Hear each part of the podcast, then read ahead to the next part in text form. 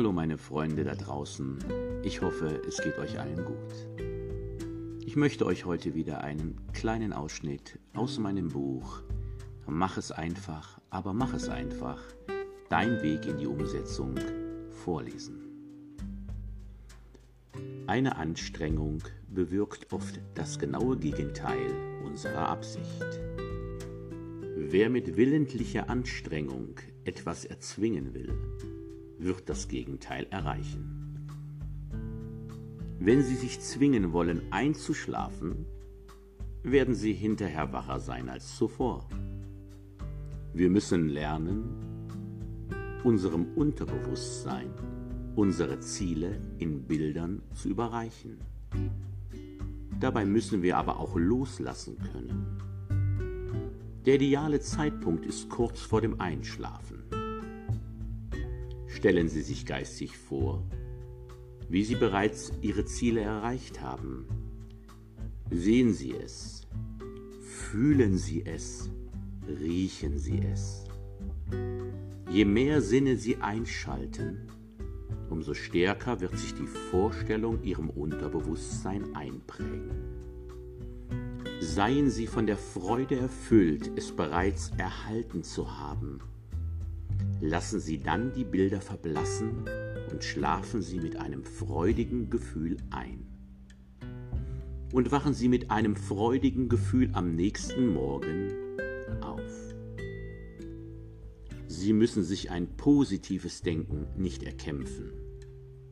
Es hat zum Beispiel keinen Sinn, willentlich nicht an einen störenden Gedanken denken zu wollen. Wenn Sie krampfhaft versuchen, keine negativen Gedanken aufkommen zu lassen, werden Sie das genaue Gegenteil erreichen.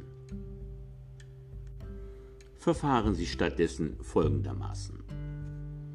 Seien Sie sich der Tatsache bewusst, dass Sie Ihre Gedanken frei wählen können.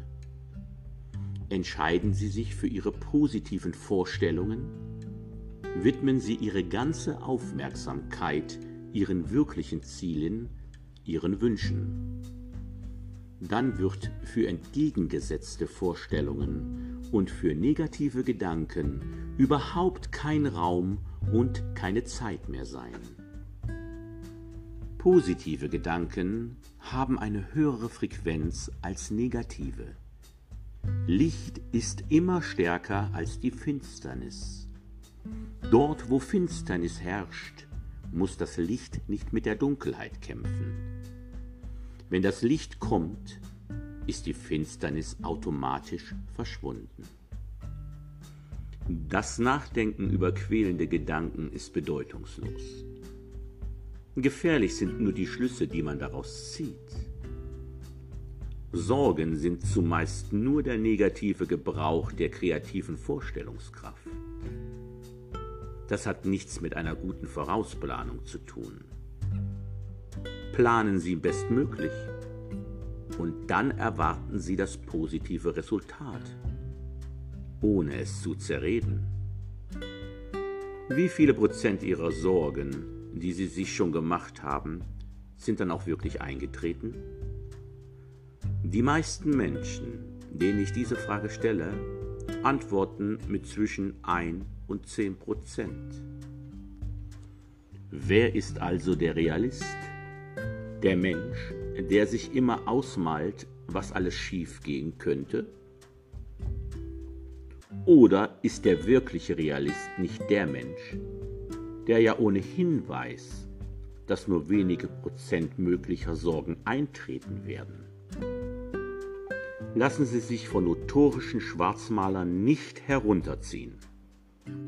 Sie haben die freie Wahl zu denken, was Sie denken möchten.